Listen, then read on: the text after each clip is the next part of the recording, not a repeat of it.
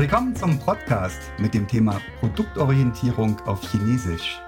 Mit dabei sind Christian Kamp, Geschäftsführer von der Coavia. Hallo zusammen. Josef Fuchshuber, den kennt ihr schon aus früheren Folgen. Hallo zusammen.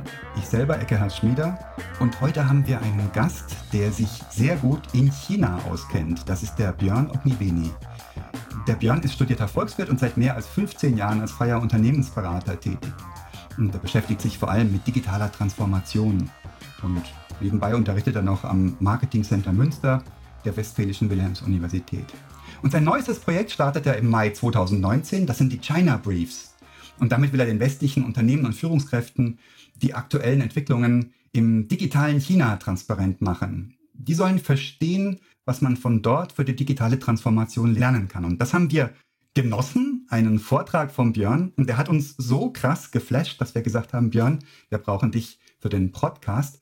Und wir wollen gerne wissen, was Produktorientierung auf Chinesisch bedeutet. Was machen die Chinesen so anders, wenn es ums Erstellen von Produkten geht? Eine Sache habe ich noch im Kopf. Du sagtest, die sind nie fertig, die Chinesen. Ist das nicht frustrierend, wo wir sagen, wow, hier Shampoos auf, das Produkt ist da, es kommt auf den Markt und jetzt ähm, sollen es die Leute kaufen. Da sagst du, da fangen die Chinesen erst gleich wieder an, weiterzumachen oder sie hören gar nicht auf, auf zu, äh, das, das Produkt zu machen. Wie sieht das genau aus? Hast du da ein Beispiel für? Äh, ja, hallo, äh, schönen guten Tag. Ähm, ja, also ist das schrecklich? Nee, ich glaube, es ist eher gut, weil ähm, das, was wir machen, ist ja vielleicht auch langweilig. Ja, also ich bin irgendwann fertig, was mache ich denn dann? Optimieren. Ja, ich habe dann irgendwie Dinge, die gut laufen, die versuche ich dann noch besser zum Laufen zu, noch, dass sie noch besser laufen. Das ist ja ganz schön. Aber irgendwann hat da eben keiner mehr Lust auf die Sachen, glaube ich. Ne? Und das ist eben eine komplett spannende Sache, wenn ich dann wieder neue Ideen reinbringen kann, neu starten kann und so weiter. Ein ganz einfaches Beispiel, was ich immer ganz gerne nehme, ist E-Commerce. Ja, also äh, E-Commerce äh, gibt bei uns, weiß ich nicht, seit Mitte, Ende der 90er Jahre. So was, Irgendwann ja. äh, haben wir gelernt, wie das funktioniert. Und seitdem sieht es so aus, wie es aussieht. Ja, ich weiß nicht, ob irgendjemand mir sagen kann, wie sich die, das Frontend von Amazon von 2000, 2010 bis 2020 geändert hat. Ich glaube, viel fällt uns da nicht ein. Ja, also natürlich Details, Sachen, die eben das optimieren, ne? AB-Tests, wie kann ich Leute irgendwie schneller durch die Conversion schicken, ja, all diese ganzen Sachen, die sind natürlich besser geworden, da sind manche Sachen irgendwie optimiert worden, aber das Erlebnis insgesamt online einzukaufen hat sich, glaube ich, bei Amazon nie geändert und auch bei allen anderen Anbietern eigentlich nicht. Also wer sich heute eine E-Commerce-Seite anguckt, ähm, wenn man nicht das Logo sieht, weiß man überhaupt nicht, äh, wo der Unterschied ist. Ne? Weil es ist immer dasselbe Prinzip ist. Ich suche eine Ware, ich sehe eine Liste, ich habe relativ gleiche Produktlistings, ich habe einen Warenkorb, da schiebe ich das rein, dann habe ich einen mehr oder weniger effizienten Bestellprozess, Ende. Und dann habe ich After Sales. Ja, das ist so ein typisches Beispiel. Das ist jetzt ja kein Produkt im anfassbar Sinnen, aber als Produkt E-Commerce hat sich dieses Ding halt nie wirklich verändert. Und entsprechend hat sich auch das Angebot von E-Commerce-Seiten nie wirklich verändert. Und das ist eben komplett anders. Mit der Folge, dass in China, die haben natürlich auch mal genauso angefangen. Und deren ähm, Webs Webseiten gibt's da ja nicht mehr. Das ist auch noch eine andere Sache, über die wir gleich vielleicht sprechen können. Ähm, aber deren E-Commerce-Angebot hat natürlich auch diese Funktion des Produktfinden, Warenkorb, Auschecken. Aber es ist unglaublich viel dazugekommen, ja, weil eben man ständig, wenn ich eine E-Commerce-Seite betreibe, mir überlege, was kann ich noch mit dem Kunden machen, wie kann ich ihn besser unterhalten, welche Informationen habe ich. Ein großer Unterschied in China ist auch, dass die Kunden ganz anderen Informationsbedarf haben, ja, sehr viel mehr über zum Beispiel einen Anbieter wissen wollen und deswegen auch sehr viel mehr für den Content interessieren, der auf so einer Seite ist. Aber was eben auch ganz spannend ist, es sind auch noch ganz viele Elemente in so einer E-Commerce-Seite mit drin, die unterhalten. Und das ist halt ja was, was bei uns komplett fehlt. Ja, Spaß und E-Commerce ist zum Beispiel was, was uns bisher nicht eingefallen ist. In China beherrscht das eigentlich die ganze E-Commerce-Szene. Wow, wie spannend. Du sagst, chinesische Kunden wollen mehr über den Anbieter wissen. Chinesische Kunden haben grundsätzlich ein viel stärkeres Informationsbedürfnis. Also auf so Produktseiten halten sich, zum Beispiel bei Alibaba gibt es so Zahlen, dass sich Kunden auf so Produktseiten von Dingen, die sie kaufen wollen, bis zu zehn Minuten aufhalten. Und auch, ja, wenn man so ein bisschen durchscrollt, dann findet man da auch Informationen zum Händler, zur Firma, zur Marke. Man kann auch chatten, das ist auch ein ganz wichtiger Punkt. Ja, Chinesen sind auch immer sehr dialogorientiert und erwarten, wenn ich mir äh, was kaufen möchte, dass ich eben auch einen Kontakt zu dem Verkäufer äh, haben kann, ähm, vielleicht eine Beziehung aufbauen kann, ähnliche Geschichten. Aber auch grundsätzlich einfach Informationen zu dem Produkt zu haben, ist etwas, was ähm, in China sehr viel mehr im Vordergrund steht als bei uns. Wow, hat das irgendwelche kulturellen Hintergründe? Weil ich hätte jetzt gesagt, es gibt nichts äh, kritischeres als einen deutschen Kunden, der in einem E-Commerce-Shop sich erstmal stundenlang informiert, ob er jetzt das Gerät für 2,95 oder doch das für 3,18 kauft. Das scheint nicht so zu sein. Gibt es einen historischen Grund, einen kulturellen Grund, warum Chinesen länger auf Shopping-Seiten verweilen und mehr Informationen haben wollen? Hm, das weiß ich jetzt ehrlich gesagt nicht so genau. Was auf jeden Fall einen kulturellen Hintergrund hat, ist der Wunsch zu Dialog. Also das ist ein mhm. ähm, ganz spannendes Element. Also das merkt man auch, wenn man Geschäfte mit Chinesen oder Deutschen äh, untereinander macht. Bei uns ist es ja so, oder im Westen ist es ja so, ich mache Geschäfte mit jemandem und baue darüber eine Beziehung auf. In China ist es eher andersrum. Ich baue eine Beziehung auf und wenn die da ist, dann mache ich ein Geschäft mit dem. Und das ist im B2B-Bereich, in ähnlichen Bereichen natürlich sehr viel wichtiger, als wenn ich jetzt auf E-Commerce irgendwas, äh, in einem E-Commerce-Shop irgendwie eine Ware kaufe. Aber es spielt da, glaube ich, auch ein Stück weit äh, mit rein. Ja, und vielleicht kommt da auch der Wunsch, mehr Informationen zu haben her, ähm, dass man sich halt sagt, ich möchte erstmal was über denjenigen lernen. Wenn ich viele Informationen über jemanden habe, baue ich auch eine Beziehung auf.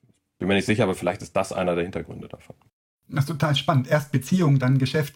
Das scheint mir so ein ein Leitmotiv für Social Media zu sein, auch für diese ganzen Business-Plattformen, die wir haben, wo wir uns auch erstmal anhand der Interessen bestimmter Menschen langhangeln und gemeinsame Themen finden, diskutieren und dann gelegentlich hoffentlich leichtfüßig ins Geschäft kommen, finde ich spannend. Also das könnte mir, das stelle ich mir nicht China-spezifisch vor, sondern eher so zukunftsweisend. Das wird bei uns auch so kommen, wäre jetzt hier ein ganz klares Bauchgefühl von mir. Wäre schön, wenn es so wäre. Ne? Also, aber das Spannende ist ja, dass wir gerade, wenn wir uns die Rolle von sozialen Medien und die Verbindung zu Marken und sowas anschauen, dann war das früher, also früher im Sinne von vor zehn Jahren oder so, war der Dialog zwischen Marke und Kunde ja sehr viel mehr im Mittelpunkt von so einer Seite wie Facebook als heute. Ja, damals hat Facebook ja noch gesagt, wir sind der Ort, wo die Kunden mit ihren Marken äh, kommunizieren können, Dialog führen können und eben Beziehungen aufbauen können, ja, Freunde werden können, wenn das, äh, wenn man das möchte. Aber dann hat man irgendwann bei Facebook gemerkt, nee, Moment, wenn wir denen Werbung verkaufen, dann machen wir richtig gute Umsätze. Freundschaft ist super, aber Geld macht vielleicht noch viel mehr Spaß. Und dann hat man als nächstes gemerkt, dass wenn man äh, von den Firmen Geld haben will und die Kunden blöde Fragen stellen, dann nervt das irgendwo. Und dann ist ja so ein Stück weit der ganze Kundendialog immer mehr auf so einer Facebook-Page nach hinten getreten. Ja. Wer sich da noch wer sich dran, dran erinnern kann, vor 10, 15 Jahren oder 10 Jahren, war auf Facebook Wall die Marke und die Kunden ja gleichberechtigt. Ja, die Marke hat was gepostet, der Kunde hat was gepostet, die Marke hat gepostet, guck mal, wie toll mein Produkt ist und der Kunde hat gepostet, ja, das ist super, was du ein Produkt hast, aber es funktioniert nicht. Und dann haben da drunter gleich 100 weitere Kunden geschrieben, bei mir funktioniert es auch nicht und das war natürlich doof. Als dann Facebook angefangen hat, von den Marken Geld zu nehmen, hat man gemerkt, naja, mh, hm, eigentlich möchte man sich nicht so sehr über die Probleme des Produkts unterhalten, sondern das kann irgendwo stattfinden, aber bitte nicht hier. Und so ist dann eben dieser Kundendialog immer weiter verschwunden. Jetzt haben wir noch so ein bisschen Kommentare. Aber dieser Charme des Beziehungsaufbau zwischen Marke und Kunde, ähm, wenn wir den haben wollen, dann ist das auf Facebook ja nicht mehr so der Fall, wie das mal am Anfang war. Björn, da wird mich interessieren, so dieses Beziehung aufbauen und so. Ich kann mir vorstellen, mit immersiven Einkaufserlebnissen funktioniert doch das wunderbar. Wie weit sind denn die Chinesen da? Hm, ja, also das sind ja so diese unterhaltenen Elemente, ne, von denen ich gerade gesprochen habe. Gibt's sowas wie immersives Einkaufen im E-Commerce bei uns? Fällt dir da was ein? Nicht wirklich. Das würde ich mir wünschen als, ich sag mal, als Shopping Experience. Ich würde da gerne meine Oculus Quest aufsetzen und im virtuellen Raum einkaufen gehen. Aber nee, kenne ich nicht bei uns. Um, ähm, auch in 2D, ne? Gibt's da auch, glaube ich, nichts. Also. Naja, es gibt schon die 360-Grad-Ansichten, wenn du ein Auto konfigurierst oder sowas. Oder auch manche, manche Produkte lassen sich da ja. Nimmt keinen mit, da ist ja Home Shopping im Fernsehen interessanter. Home Shopping, das ist so, so ein Bär-Effekt in Deutschland, dass man dann irgendwie sich gerne mal hingetraut hat, da mehr zu machen und mehr ins Wohnzimmer zu machen. Der Deutsche sitzt immer noch vom PC oder vom, vom Smartphone und kauft ein. Ich kenne niemanden in meinem Umkreis, der anders einkauft wie so, ja, online. Ähm, warum ist das so? Ja, also VR ist zum Beispiel in China auch noch nicht so ein großes Thema. Äh, Finde ich auch ganz spannend, ähm, aber ich habe da noch nicht so wahnsinnig viel Dinge gefunden, die äh, in dem Bereich laufen. Aber was es halt gibt, ist Gamification und so 2D-Spiele sozusagen, wo ich dann vielleicht auch mit anderen Konsumenten mich austauschen kann und sowas. Das geht ja schon auch in so eine immersive Richtung. Und da gibt's bei Taobao zum Beispiel das Game of Life, wo ich eben so ein bisschen Second Life-mäßig mich mit meinen Freunden in Avatare kleiden kann und da dann irgendwie unterwegs bin. Und das Spannende dort ist, dass ich mir dort Markenklamotten für meinen Avatar kaufen kann. Und mit einem Klick kann ich auch noch gleichzeitig ähm, dieselbe Kleidung eben in real mir nach Hause bestellen und dann auch selber tragen. Wir denken ja immer über Omnichannel-Verkaufe, ja, also wo ich eben online und offline irgendwie verkaufe. Hier haben wir Omnichannel-Produkte, was halt ganz spannend ist, ne? wo eben der Sweater, den man irgendwie von einer bekannten Modemarke für seinen Avatar kauft, auch gleich selber tragen kann oder umgekehrt. Da geht ja richtig die Musik an. Was gibt's denn da noch für neue Geschäftsfelder, die entstehen durch diese erweiterte Kommunikation, durch das Zusammenlegen von unterschiedlichen Kanälen? Ja, der Klassiker ist eigentlich momentan Live-Shopping. Ja, also dass ich eben live online Verkaufsshows mache, aber in einer Form, dass ich eben wieder diesen Beziehungsaufbau auch sehr stark im Mittelpunkt stelle und nicht nur äh, das, das Produktverkauf. Und dazu gehört dann immer bei chinesischen Live-Shopping-Kanälen auch eine Möglichkeit zum Dialog. Also dass ich mich eben austauschen kann mit anderen, die zuschauen, aber auch mit demjenigen, der da was verkauft. Was teilweise ähm, relativ schwer zu skalieren ist, wenn ich eben Tausende von Zuschauern habe und die chatten mit mir, ist das natürlich nicht so ganz einfach. Und dann gibt es dann recht spektakuläre Videos, wo eben so ein Live-Streamer irgendwie mit den Leuten über die Kamera spricht, die Leute chatten zurück und hinter dem sitzt ein ganzer Raum voll mit Leuten, die halt die Chats bedienen und dann äh, den Dialog führen und sowas. Das gibt's bei uns bisher eigentlich kaum, ja, weil wir halt eben diesen Dialog in diesen Kanälen grundsätzlich kaum führen. Aber das ist zum Beispiel ein Bereich, der ganz interessant ist. Und da wir gerade von QVC gesprochen hatten, hatte vor kurzem mal ein Beispiel gehört von jemandem, der auf QVC äh, seit 20 Jahren, glaube ich, Hosen verkauft. Und der hat erzählt, dass auf QVC es schon immer die Möglichkeit gab, dass die Kunden anrufen können und Fragen stellen können während der Live-Sendung. Und das macht exakt niemand. Ja, das ist eigentlich fast nie vorgekommen. Die haben sich immer sehr gefreut, wenn da mal jemand angerufen hat, aber es hat keiner gemacht.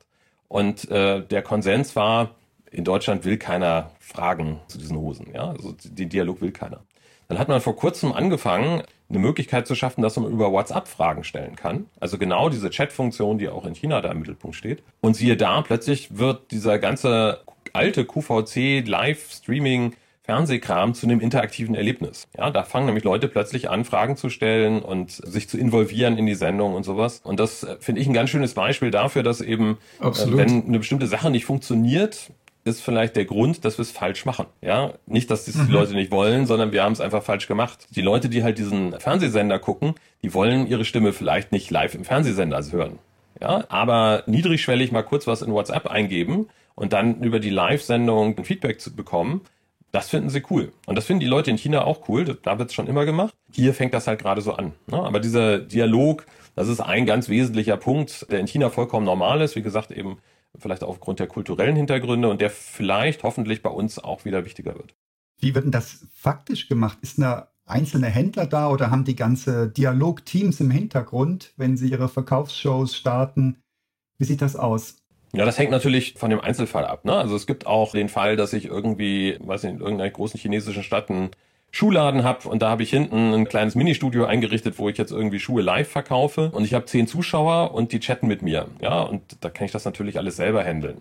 Es gibt aber auch große, was wir Influencer nennen, in China heißen die KOLs, Key Opinion Leader, also Leute mit sehr großen Eigenreichweiten, die richtig professionelle Shows auch für sowas produzieren die haben halt Tausende von äh, Leuten, die da gleichzeitig gucken oder vielleicht auch Millionen.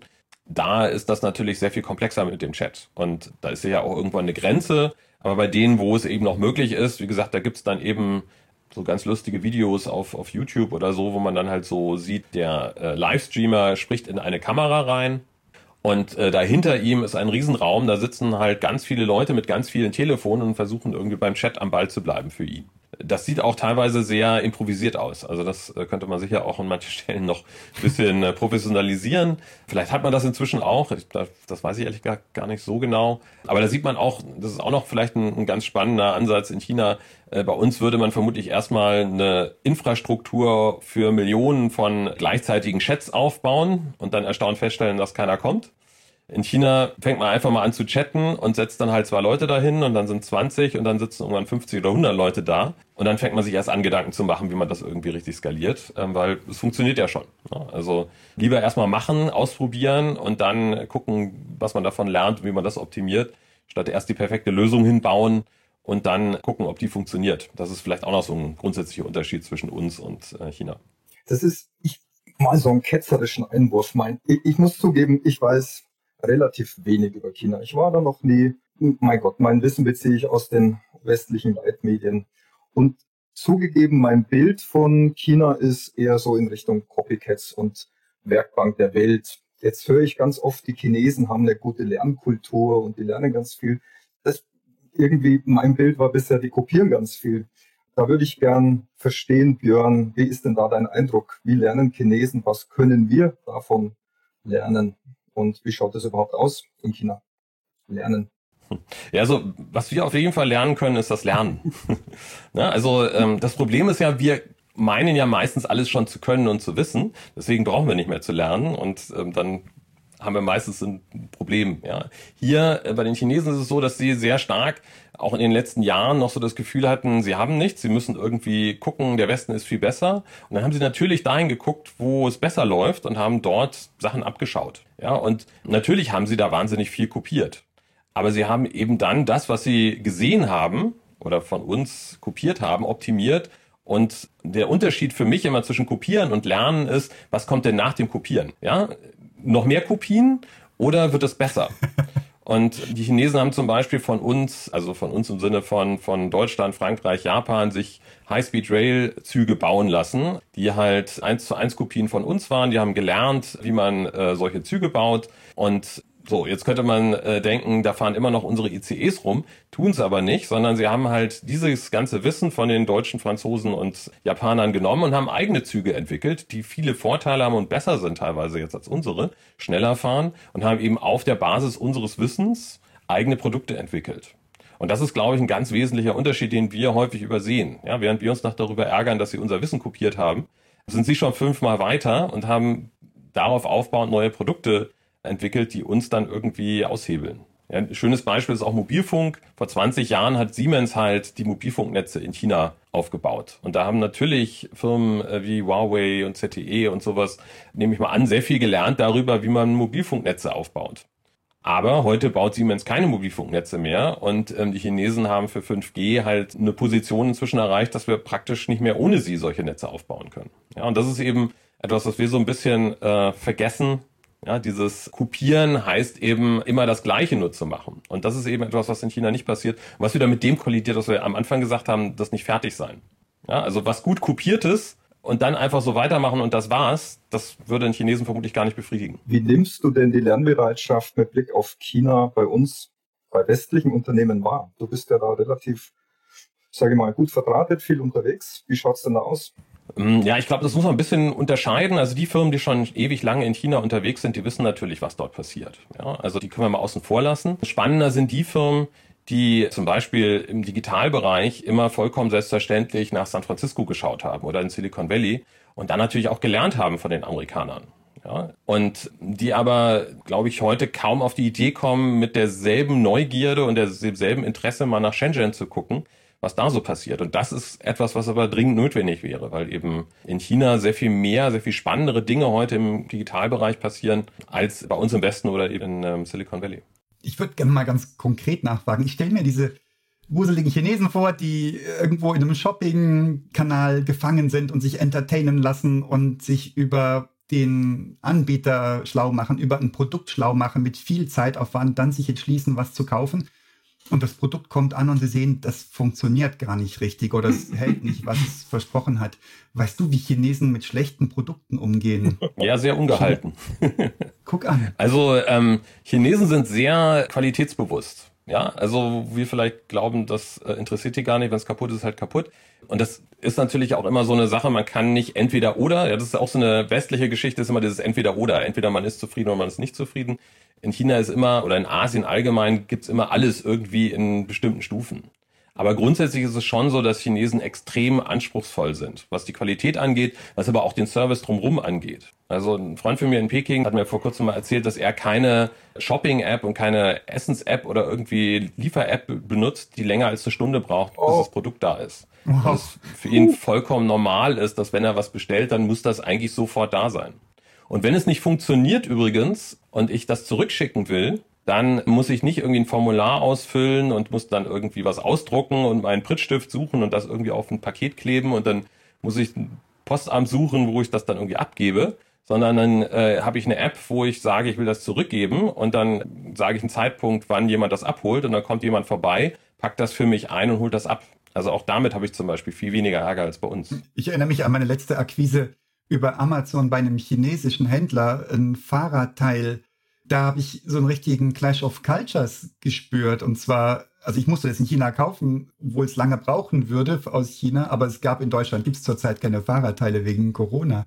Alle Leute fahren Fahrrad anscheinend. Und ich habe das gekauft und wurde dann gefragt, also das Teil in Chrom ist gerade nicht lieferbar, in Schwarz hätten wir da, welches willst du? Und ich sag, bitte in Chrom, also per E-Mail. Und darauf kam wenige Minuten später eine Antwort, wunderbar, ich packe Ihnen das schwarze Teil sofort ein. Und ich schreibe zurück, bitte nein, bitte Chrom und nicht schwarz, ich warte. Und wirklich relativ kurze Zeit später für den Transport aus China war das schwarze Teil da und ich sagte, ähm, ich schrieb, Leute, will ich nicht, ich wollte es in Chrom. Oh, viele Entschuldigung, viele Entschuldigung. Und ähm, ich soll es ihnen zurückschicken und soll es frankieren. Also eine deutsche Adresse immerhin, aber ich sollte das selbst äh, einpacken und frankieren. Und wie gesagt, das ist ja falsch geliefert und ähm, ich will es gar nicht frankieren. Ähm, ja, aber muss machen so etwa und ähm, ganz kompliziert. Und dann haben sie einen, so eine automatisierte Adresse geschickt mit einem falschen Adressaten drin und dann gesagt, ich soll das durchstreichen und das drüber schreiben. Kam mir alles super dodgy vor. Dann schrieb ich an Amazon und schrieb, Leute, ich will mit denen nichts zu tun haben. Ich will einfach nur das Ding zurückschicken. Ein Objekt für 90 Euro immerhin. Und darauf kam, das schien gar nicht bei Amazon gewesen zu sein oder postwettend weitergeleitet, kam eine Nachricht zurück, der Kaufpreis ist bereits erstattet vom Händler. Also der Händler hat zurückgeschrieben, Kaufpreis ist erstattet. Das wollte ich aber nicht. Ich will ja das Ding nicht verlau kriegen. Auch nicht das Schwarze. Ja, also, ähm, und dann habe ich gesagt, ich will es euch doch zurückschicken. Ja, musst du bezahlen. Also muss ich den Versand bezahlen. Und dann habe ich ihn aber zurückgeschrieben, jetzt ist mir es auch wurscht. Also ich fand die, die Reaktion krass irrational. Und, aber es hat den Knoten gelöst. Ich habe es ihnen zurückgeschickt für 7,50 Euro oder was. Und dann habe ich tatsächlich mir noch die Mühe gemacht, den Beleg zu fotografieren, hinzuschicken. Und ich habe prompt die 7,50 Euro auf dem Konto gehabt. Das heißt, ich habe alles gemacht, was ich wollte. Aber es war einfach ganz furchtbar kompliziert und irrational und nicht nachvollziehbar. Und ich hatte so den Eindruck bekommen, hier ist ein ganz, ganz großes kulturelles Missverständnis unterwegs. Beginnend bei, ich darf mein Gesicht nicht verlieren. Und ich könnte mir vorstellen, dass irgendeine Packerin oder ein Packer, vielleicht sogar ein Kind in einem Store die Aufgabe hat, ähm, verkauft das Zeug ab und macht nicht rum mit den Kunden, worauf derjenige oder diejenige vielleicht halb, nur halb versehentlich mich missverstanden hat. Kann das sein oder ist das einfach nur eine verquaste Geschichte. Nee, also wie gesagt, ähm, ne, deswegen meinte ich, es gibt nicht entweder oder. Also es mhm. ist nicht so, mhm. der Service in China ist super oder der Service ist total schlecht, sondern es gibt halt eine riesen Bandbreite. Ne? Aber der chinesische Konsument an sich ist halt extrem anspruchsvoll. Und ich kann mir auch gut vorstellen, so pragmatisch wie Chinesen sind, sagen die sich, ach, die Westler, denen schicken wir das einfach und die meisten akzeptieren das. Und dann ist das erstmal egal. Und wenn sie dann meckern, dann geben wir ihnen einfach das Geld wieder und kümmern uns nicht weiter drum. Das ist auch eine sehr pragmatische Art und Weise, äh, weil die Prozesskosten für das Zurückholen und neu einpacken und sowas, um Gottes Willen, was soll's. Ne? Also das kann ich mir schon durchaus vorstellen, dass das dann äh, ein Problem ist, an, an das man da stößt. Warum er jetzt zum Beispiel, wenn du das Chrom-Ding haben willst, das Schwarze schickt, kann ich jetzt so im Einzelfall, ist das schwer aus der Kultur abzuleiten. Natürlich kann es sein, dass er sagt, er will jetzt irgendwie nicht sagen, dass er es nicht hat. Ne? Also mhm. das ist aber eher indisch. Ja, also wenn der Inder würde nie sagen, dass er es nicht hat. Der würde immer sagen, ja, ja, alles gut. Und der Chinese würde eher sagen, naja, ich habe das Chromding nicht, ich schicke ihm das Schwarze, berechne ihm das und mit Chance habe ich meinen Umsatz gemacht. wenn ich ihm sage, ich habe nur das Chromding habe ich nicht, dann ist er wieder weg.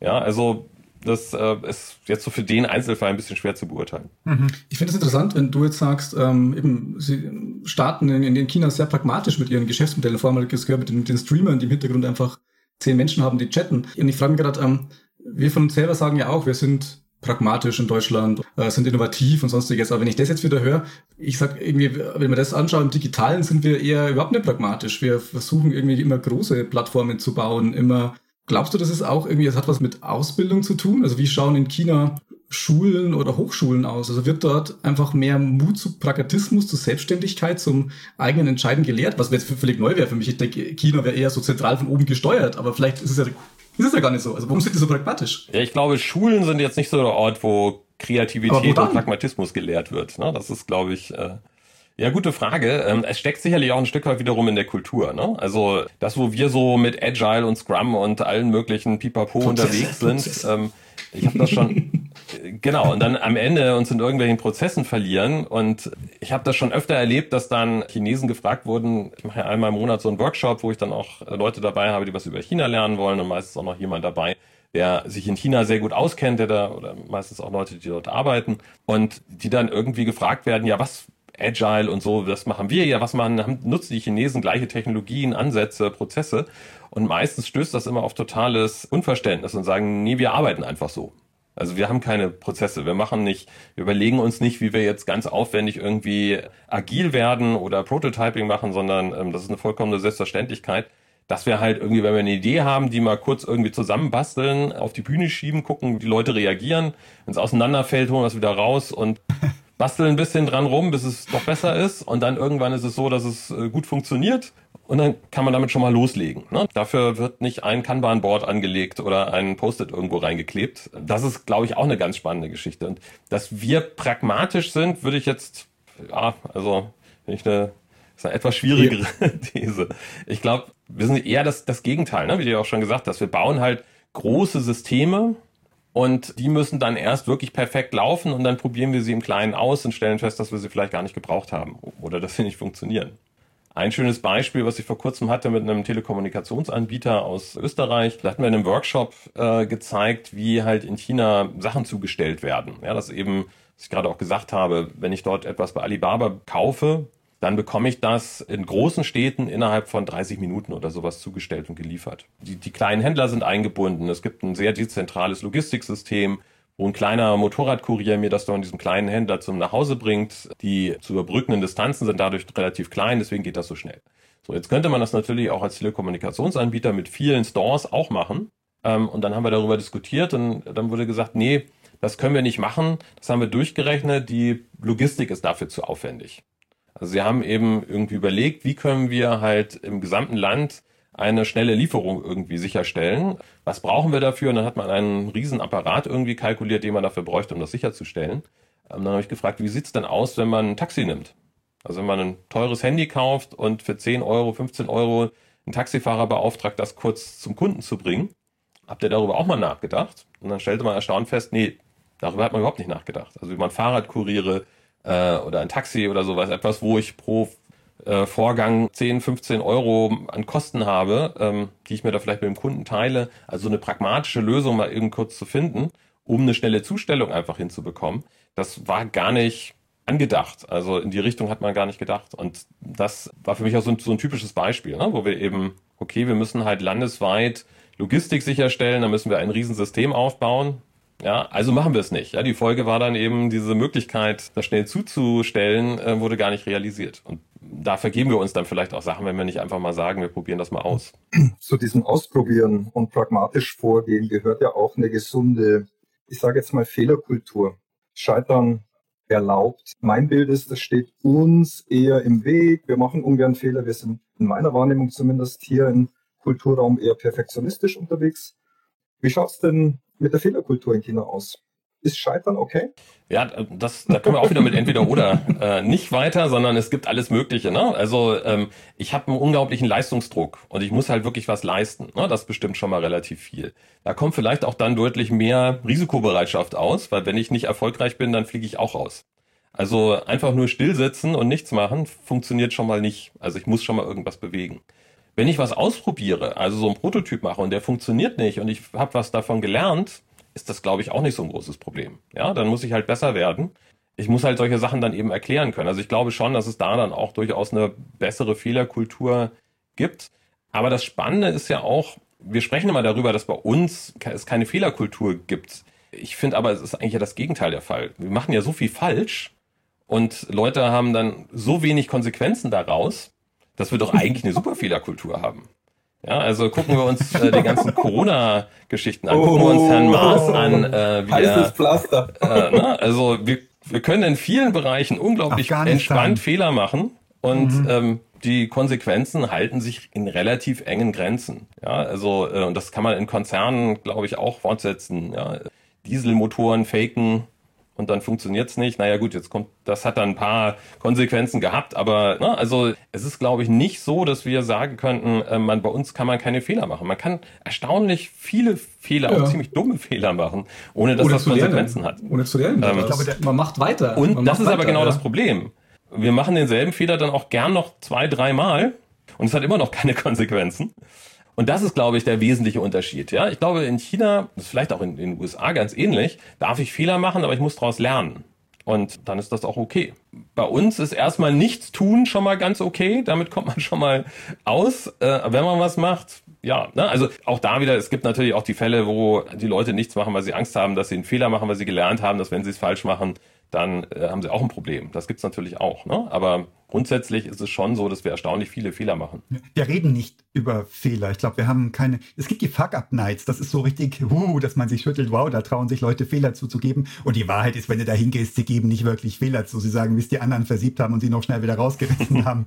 Aber ich glaube, das ist ein Unterschied. Deswegen haben wir hier alle subjektiv das Gefühl, wir haben keine Fehlerkultur, weil wir nicht über Fehler reden und weil wir Fehler mit uns nicht assoziiert haben wollen. Das, glaube ich, ist ein, ist ein Unterschied. Ja, das ist sicher und das auch. hält uns sicher ab, davon zu lernen ja. davon. Mhm. Also was äh, auch immer ein schönes Beispiel ist, finde ich, auch für diesen, wir wollen, wir wollen nur perfekte Lösungen. Es in meinem Vortrag da immer so ein Bild von dem chinesischen Flughafen in Peking, der halt in dreieinhalb Jahren gebaut wurde, der wahnsinnig neu gedacht ist, wo ganz viele riskante Dinge auch drin realisiert wurden innerhalb kürzester Zeit. Und daneben habe ich den Foto, das Foto vom BER, ja, was eigentlich so das typisch solide deutsche Produkt sein müsste. Ja, was eben viele Kompromisse enthält, was nicht wahnsinnig spannend und neu ist, nicht irgendwie die Welt bewegt, aber wo man eigentlich erwarten müsste, da steckt der deutsche Perfektionismus drin. Langweilig, aber es funktioniert. Und erstaunlicherweise langweilig, ja, das hat geklappt, aber das Funktionieren, da es irgendwie. Ne? Und das ist, glaube ich, auch wieder so ein Problem. Wo auch wieder Fehlerkultur eigentlich super funktioniert hat. Ja? Und da passiert der Fehler an etwas total nicht Innovativem, an einer Entrauchungsanlage. Da passiert der Fehler, da wo man sagt, hey, hättet, hättet ihr halt irgendwie genau. ein neues Konzept ausprobiert, wie man Flugsteige baut oder irgendwie sowas und kurze Wege macht. Weltweit einmalig, nein, es scheitert an der Absauganlage. Also ich finde, der Beispiel BER ist unter der Gürtellinie. Das müssen wir, müssen wir wegkommen von. Das ist, ist aber auch hinreichend ausgelutscht. da haben wir uns auf die Knochen blamiert und ich glaube, der Ruf vom deutschen Ingenieurwesen ist damit endgültig vom Tisch. Selbst im letzten Winkel von Usbekistan oder wo auch immer da noch was gewesen sein mag. Björn, ich habe jetzt ein Bild bekommen von den Chinesen, von diesem Kopieren zunächst mal von Produkten und nicht dumm weiterkopieren, sondern sehr, sehr schlau weiterentwickeln. Und ich habe auch ein Bild bekommen, wie sie das machen nämlich durch einen intensiven Dialog mit ihren Kunden und Kundinnen und durch ein agiles, pragmatisches Vorgehen. Gibt es noch was, wie die Chinesen ihre kopierten Produkte verbessern und dann unsere Ursprungsprodukte überflügeln? Naja, das, was wir ganz am Anfang hatten. Ne? Sie sind halt nicht fertig. Ja, also okay. wir haben halt ein Problem, das lösen wir und dann klopfen wir uns auf die Schultern und das war's. Ja? Und dann habe ich ein mhm. Patent drauf mhm. und dann ist auch gut. Und mhm. in China würde man halt versuchen, ein Problem zu lösen, dann hat man es gelöst, super, aber dann hört man nicht auf. Ja, dann geht man vielleicht nach Hause, macht irgendwie einen Feierabend und am nächsten Tag fängt man vielleicht nochmal komplett neu an zu denken. Also äh, auch nochmal ein ganz einfaches Beispiel, weil wir vorhin von Zügen gesprochen haben. China hat innerhalb von 10, 15 Jahren das größte High-Speed-Rail-Netzwerk der Welt gebaut. Ja, die haben jetzt bald 40.000 Kilometer High-Speed-Rail-Netzwerk gebaut, mit wahnsinnig modernen Zügen, schnell, effizient, nie zu spät, funktioniert super. Ja, ähm, wir haben 1990, 91, weiß ich gar nicht so genau, das ICE-Netz eröffnet und dann waren wir fertig. Ja, und dann haben wir gesagt, so ICE fährt. Dann haben wir irgendwie noch ein, zwei Strecken dazu gebaut, aber das Thema Zug war soweit durch. Ja, und jetzt fangen wir an, diese alten Strecken zu renovieren. Ähm, in China fangen die jetzt an, auf der Basis von Magnetschwebebahnen neue Züge zu bauen, die halt ähm, in 10, 15 Jahren die alten ersetzen sollen. Und die fahren dann nicht mehr 300, äh, 350 kmh wie die aktuellen Züge, sondern sollen bis zu 800 kmh fahren und dann eben die äh, Flüge, äh, Flugzeuge ersetzen, ja, auch mit Blick auf CO2 und so weiter. Ja, und das ist so ein typisches Beispiel. Ja, ich habe halt einen Zug gebaut, ich habe, das funktioniert jetzt alles, okay, jetzt kommt Magnetschwebetechnik und morgen fahre ich mit dem Bulldozer über meine Züge drüber und dann baue ich eine neue Strecke dahin, weil die einfach viel besser ist. Und das ist diese Denke, die halt, glaube ich, ganz viel eben dafür sorgt, dass eben Produkte besser werden. Ja, das, was wir jetzt im Großen landesweit irgendwie diskutieren, das passiert natürlich auch jeden Tag im Kleinen. Ja, weil eben diese Denke da ist. Ich habe jetzt eine tolle Sache gebaut. Was auch noch vielleicht ein wichtiger Punkt ist, wenn ich jetzt eine, ähm, es ist ja nicht nur so, dass, dass die Chinesen von uns kopieren, sondern die Chinesen kopieren noch viel mehr von anderen Chinesen. Und wenn ich jetzt eine tolle Lösung habe, dann weiß ich, dass die morgen zehn andere Leute kopieren und auch auf den Markt bringen. Das ist sicher auch einer der Gründe, warum ich eben nicht irgendwie sage, jetzt ist gut und mhm. ich bin fertig, weil die mir morgen mein ganzes Geschäft wegnehmen. Ja, also, die haben aber eine Sache gelernt. Die Leute können immer nur meine Idee von gestern kopieren. Meine Idee von morgen haben sie noch nicht. Ja. Und das treibt sicherlich auch wahnsinnig viel voran. Ist anstrengend, aber genau, treibt genau. extrem an. Also anstrengend stimmt. Aber auf der anderen Seite ist halt auch die Frage, wo hat man mehr Spaß? Ne? Also wo ist es interessanter? Etwas, wo ich vor zehn Jahren was erfunden habe und seitdem äh, ein bisschen noch dran rumoptimiere und äh, meine äh, Patentrente sozusagen einfahre oder etwas, wo ich ständig neue Ideen entwickeln muss und, ne, und auch tolle neue spannende Sachen bei rauskommen. Absolut. Das hat alles seine Vor- und Nachteile. Und ähm, gerade was Druck und Leistungsdruck und sowas in China angeht, äh, sind natürlich viele Sachen auch negativ. Ne? Das muss man auch ganz klar dazu sagen. Also der, der Druck, der da in vielen Bereichen aufgebaut ist und existiert, ist echt ein Problem. Aber vielleicht kann man das ja miteinander mhm. verbinden. Vielleicht können wir tolle neue Produkte äh, bauen und trotzdem um äh, 18 Uhr oder 17 Uhr irgendwie äh, Feierabend machen. Inwiefern ist der Druck ein Problem? Woran sieht man das? Also äh, grundsätzlich, es gibt diesen Ausdruck 996 zum Beispiel in China. Also, dass ich halt von 9 bis 9 arbeite, also von 9 Uhr bis 21 Uhr, sechs Tage die Woche. Das ist so äh, gerade auch in den ganzen Digital-Startups ein wichtiges Thema. Der Druck auch in Schulen ist massiv. Ja, also Grundschüler, die schon fürs Abitur, also für dieses Abschluss, also das, was eben sozusagen das Abitur ist, also das Zeugnis für den Hochschulzugang, die schon in der Grundschule fast anfangen, für, dafür zu lernen, weil sie eben sicher gehen wollen, dass sie eine gute Ausbildung, eine gute Universität besuchen.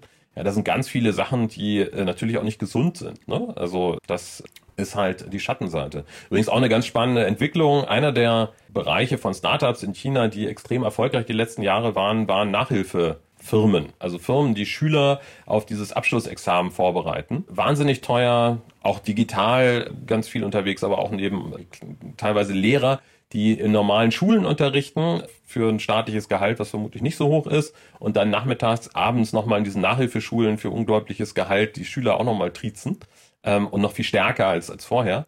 Und da hat die Regierung gerade vor ein paar Wochen gesagt, äh, ab sofort ist Nachhilfe mit Gewinnerzielungsabsicht verboten. Ihr könnt das nur noch machen, wenn ihr gemeinnützig sozusagen seid, also wenn ihr eben keine Gewinne mehr macht. Und ganz viele Sachen wurden auch verboten, mit Blick darauf, dass dieser Druck, auch dieser finanzielle Druck auf die Eltern ein bisschen genommen wird.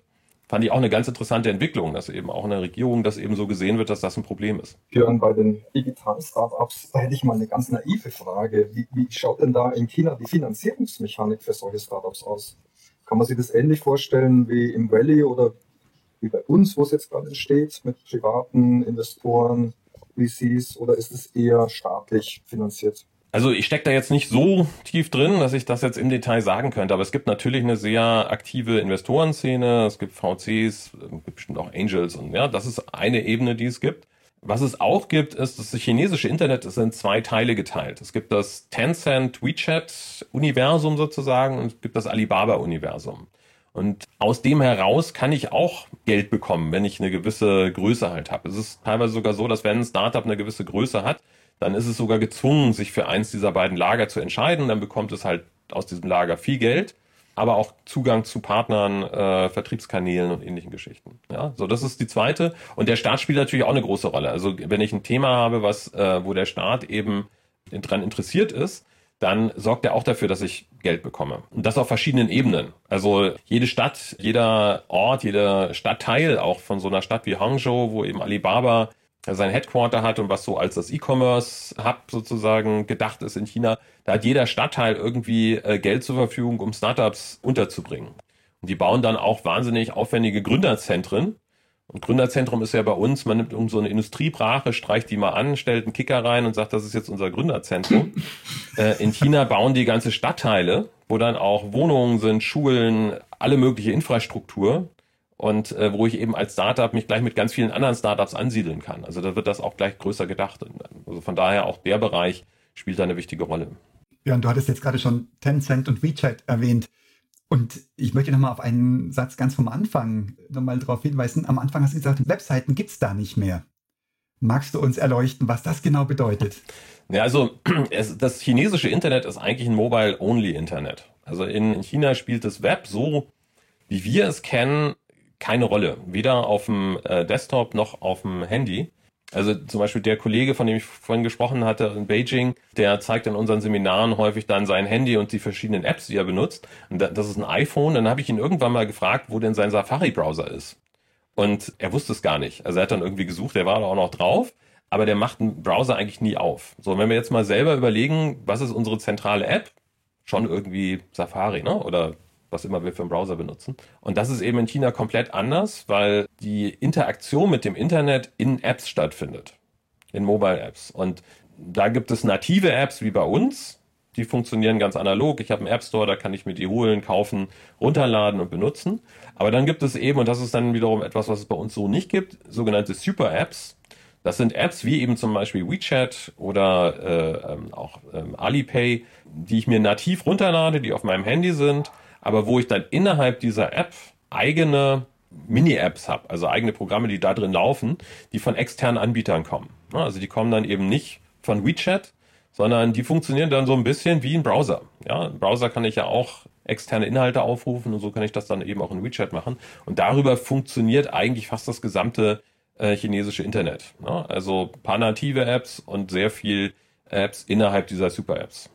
Haben die keine privaten Websites, so wie bei uns, irgendwie Leute, die Hausrat verkaufen oder sonst was irgendwie? Also, das mag es geben, aber es spielt eigentlich faktisch keine Rolle. Also, was es gibt, was man zum Beispiel sehr schön äh, immer zeigen kann, ist, wenn man die meisten Internet-User weltweit sind Chinesen. Ja, eine Milliarde User kommen aus China im Internet. Wenn ich mir aber die meistgenutzten Webseiten angucke, dann findet man darunter praktisch keine chinesische Seite. Ja, also das ist schon mal so ein Data Point, der das zeigt, ähm, wie, wie wenig Webseiten eine Rolle spielen. Es gibt Baidu, also das chinesische Google, wo man eben nach Webseiten suchen kann. Mir sagen, ich spreche jetzt kein Chinesisch, ich nutze deswegen auch kein chinesisches Internet, aber meine chinesischen Kontakte, Freunde oder so sagen halt immer, Baidu spielt eigentlich praktisch keine Rolle mehr. Ne? Also die suchen eher dann auch wieder in WeChat und in WeChat gibt's dann auch teilweise die Möglichkeit, Webseiten aufzurufen. Ja, also HTML-basierte Inhalte aufzurufen. Ne? Das sieht dann aber nicht so aus wie so eine Webseite wie bei uns. Das ist vielleicht noch so eine Schnittstelle, wo das Internet irgendwie eine Rolle spielt. Was vielleicht ganz interessant ist, wenn man eben Firmen hat, die von außen nach China wollen, also westliche Firmen aus Deutschland, die zum Beispiel nach China verkaufen wollen, dann die erste Frage, die sie sich ja immer stellen, ist, wie kann ich dafür sorgen, dass meine Webseite in China gefunden wird und gesehen wird? Und das ist eine Frage, die sich viele Chinesen nicht so wirklich stellen, weil die suchen danach gar nicht. Ne? Also es ist eher die Frage, wie das ist, kann man machen und das äh, gerade im B2B-Bereich kann das auch durchaus mal sein, wenn ich äh, einen, keine Ahnung, Maschinenbauteile oder irgendwie sowas liefere, dass dann der Einkäufer auch mal bei Baidu danach sucht, ob er das irgendwie im Westen findet. Aber äh, es ist eigentlich wichtiger, dass ich auf WeChat gefunden werde. Das wäre genau meine Frage gewesen. Was tummelt sich denn da in, in diesem Ökosystem an, an digitalen Produkten? Und die Frage wäre, wie schaut es mit B2B-Produkten aus? Welche Rolle spielen die in China und ja, finden sich die dann dort auch in diesem Ökosystem? Also B2B-Produkte im Sinne von Industrieprodukte und die digitale Kommunikation dazu, wie findet die statt? Oder B2, digitale B2B-Produkte an sich? Digitale B2B-Produkte an sich. Ja, was gibt's da, ne? Also ähm, sehr so Software-as-a-Service-Geschichten beispielsweise, genau. ne? Ja, also dafür kenne ich mich ehrlich gesagt mit dem Segment nicht gut genug aus, dass ich jetzt irgendwie sagen könnte, wie das genau läuft. Ich glaube, dass zum Beispiel bei Software-as-a-Service-Sachen es vielleicht auch noch ganz viele Möglichkeiten gibt, für westliche Firmen irgendwie was zu machen, weil in ganz vielen Bereichen gibt es da vielleicht noch gar nicht so viel äh, chinesische Anbieter. Häufig ist das dann eingebunden in WeChat. Also in WeChat wiederum gibt es auch so ein bisschen wie das, äh, ich weiß nicht, ob es das noch gibt, diese Facebook Work, Work, wie hieß das nochmal? Facebook for Work oder irgendwie sowas, so eine Facebook-Version, die. Äh, Was war doch Facebook noch gleich? was war Facebook doch gleich? Das ist doch auch schon in unsere äh, älteren Generationen gerückt und ähm, ist doch, ich weiß es nicht. Also das ist nicht mehr, hat nicht mehr denselben Stellenwert wie noch vor fünf oder zehn ja, Jahren. Ja, doch, ich glaube, sie machen, aber es müssen, machen durchaus äh, noch ein bisschen Geld mit Reichweiten und werden ja auch, haben ja auch durchaus interessante Nutzerzahlen.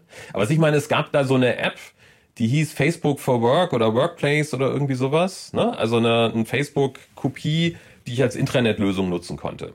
Ja, das ist zum Beispiel eine Sache, die gerade in China relativ heiß ist von WeChat und aus dem ähm, Alibaba-Umfeld. Solche Applikationen, ne? also so Intranet-Out-of-the-Box-Lösungen, die jetzt auch so ein bisschen mit Corona nach oben gekommen sind. Also an Anfang letzten Jahres.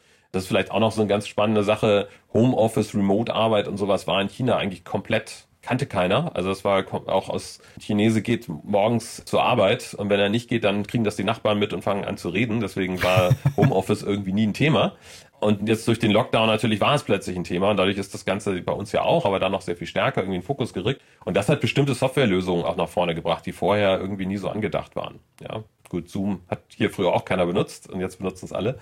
Ja, das ist hier ganz ähnlich. Aber das ist so ein, wäre so ein B2B-Thema, was ich irgendwie, wo ich weiß, dass da was passiert, aber noch nicht so drinstecke, dass ich jetzt wüsste, was da irgendwie gerade die spannenden Sachen sind. Glaubst du, diese äh, Remote-Kultur bleibt nach der Pandemie in China? Bleibt die bei uns? Boah, es gibt Hypothesen. Also ja. äh, unsere Hypothese ja. ist ja, definitiv. Nach allem, was wir an Studien bisher lesen, die Bedürfnisse sind ganz klar da. Und viele Arbeitgeber richten sich einfach darauf ein, dass, dass es bleiben wird. Um, aber wissen tun wir es natürlich nicht. Wir für uns ja. haben sie entschieden, es bleibt bei QAWare. Um, aber würde mich interessieren, wie gehen die Chinesen damit um? Was wäre deine Hypothese? Weiß ich ehrlich gesagt auch nicht so genau. Also ähm, ich glaube, dass sie schon irgendwie wieder stärker ähm, ins Büro fahren. Da ist ja Corona auch schon länger gar kein Thema mehr. Und äh, das Problem ist aber, ich komme ja nicht mehr rein nach China aktuell. Deswegen weiß ich jetzt aktuell gar nicht, wie das da vor Ort aussieht.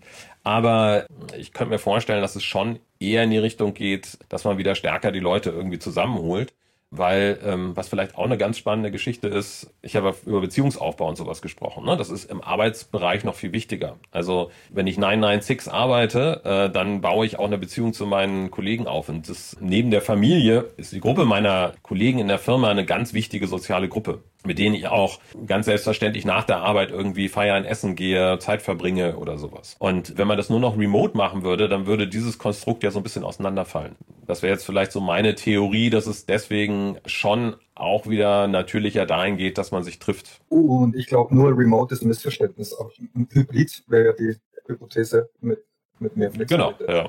Flexibilität, ne? Das, äh, Sag mal, der Arbeitsmarkt für IT-Fachkräfte in China, hast du da einen Blick drauf? Nicht wirklich, aber ich würde mal sagen, äh, er ist relativ leer, ne? Auch. Ah, okay, spannend. Ich, ich auch leer gefegt. vermute mal, ähm, also hängt natürlich immer davon ab, was für Themen, was für Qualifikationen, aber ich habe jetzt auch noch keine Entwickler angestellt in, in China, deswegen weiß ich es nicht, aber ich glaube, dass gerade bei der Menge an Entwicklern, die ja auch große Firmen dort haben, dürfte das nicht so einfach sein, dort gute Leute zu finden, ähnlich wie hier. Die Gehälter sind, glaube ich, auch höher, als wir das denken würden. Also ähm, ich glaube, so ein Entwickler in, äh, in so Brennpunkten wie Shanghai, Shenzhen oder Hangzhou oder so, der verdient, glaube ich, auch ganz gut. Ja, also von daher, ich glaube, diese Unterschiede sind nicht so groß.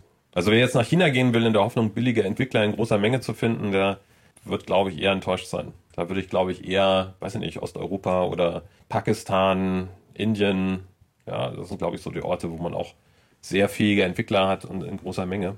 Du hast uns sogar auch mal erzählt, dass es gar nicht mehr so ist, dass eben chinesische Entwickler nach Europa schauen oder nach in die, in die USA, um da mal irgendwie Erfahrungen zu sammeln, mal für ein paar Jahre in den Westen zu gehen. Die sagen jetzt eher so, naja, bei uns spielt die Musik, wir bleiben in China.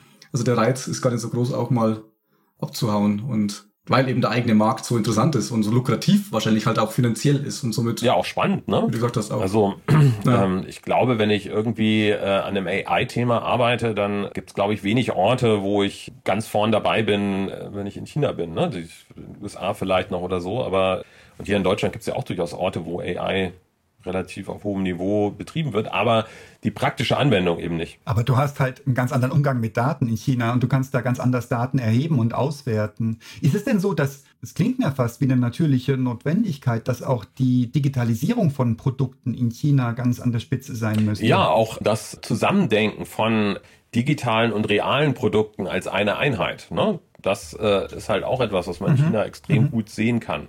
Ich habe das mit dem Omnichannel-Produkten ja eben schon mal so angedeutet, ne? was ja so ein Bereich ist, Modeartikel online kaufen, kriegen wir auch hin, aber als digitale Version im Avatar anziehen und dann per Klick auch noch mir nach Hause zu liefern und das irgendwie in einer Welt, ähm, da, da denkt hier, glaube ich, noch keiner so richtig drüber nach. Und das ist da schon relativ normal. Auch im Handelsbereich, also der ganze Retail-Bereich, wie ich online und offline handel, zusammendenke, ähm, da ist in China sehr viel mehr und sehr viel Spannenderes zu sehen als bei uns. Mhm. Mir ist da ein Satz von den Kopf geblieben beim Vortrag von dir. Du hast gesagt, ähm, in China ist halt wird oft diese Frage nicht gestellt mit was ist möglich, sondern es wird andersrum gefragt, sondern äh, was ist nötig für mein für mein Problem oder für meine, für meine Herausforderung. Ähm, kannst du da noch was, ein paar Beispiele bringen oder ein paar? Ja, also das ist so eins meiner Lieblings-Pet-Peeves sozusagen, wenn wir Westen versus China sehen. Bei uns ist es so, dass wir uns ja immer fragen, was ist denn eigentlich realistisch? Was können wir irgendwie erreichen? Und dann planen wir dafür. Wir passen auch dann eher unsere Ziele den Möglichkeiten an. Und in China ist das eben genau andersrum. In China überlegt man sich, was man erreichen möchte. Und dann ist es so. Und dann tut man halt alles, damit das funktioniert.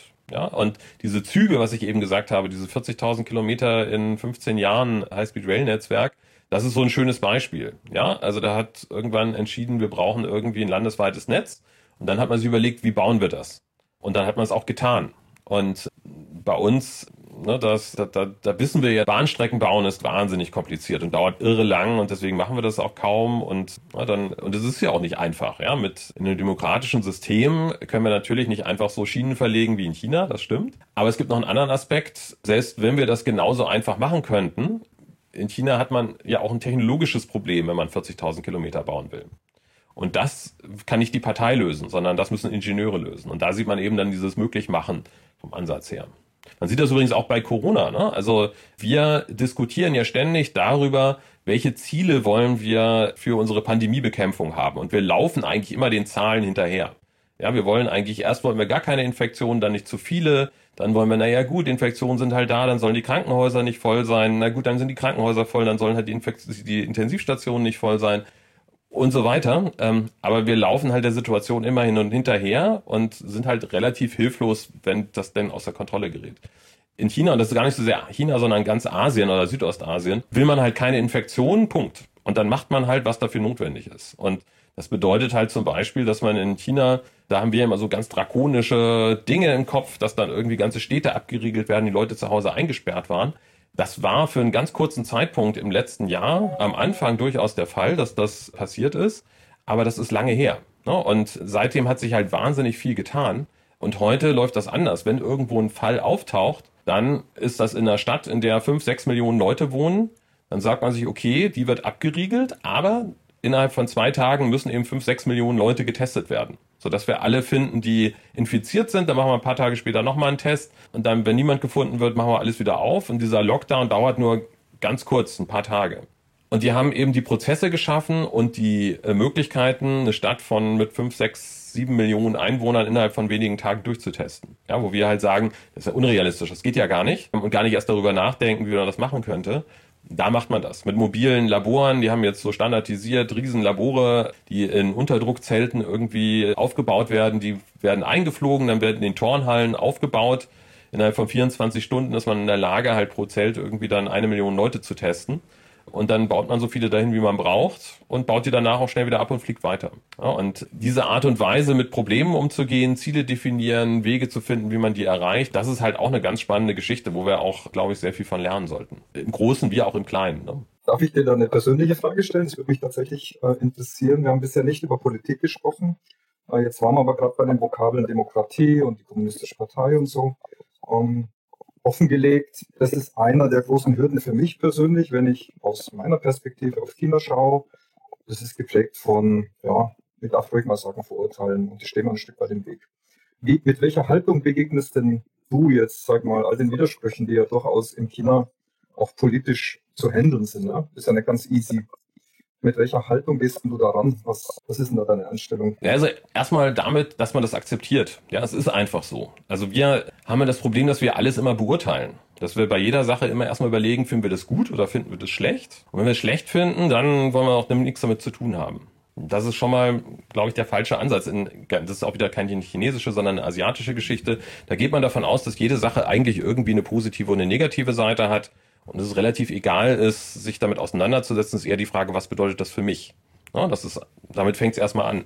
Und natürlich sind da ganz viele Entwicklungen, gerade auch in den letzten Jahren, die extrem bedenklich sind. Ja, gar keine Frage.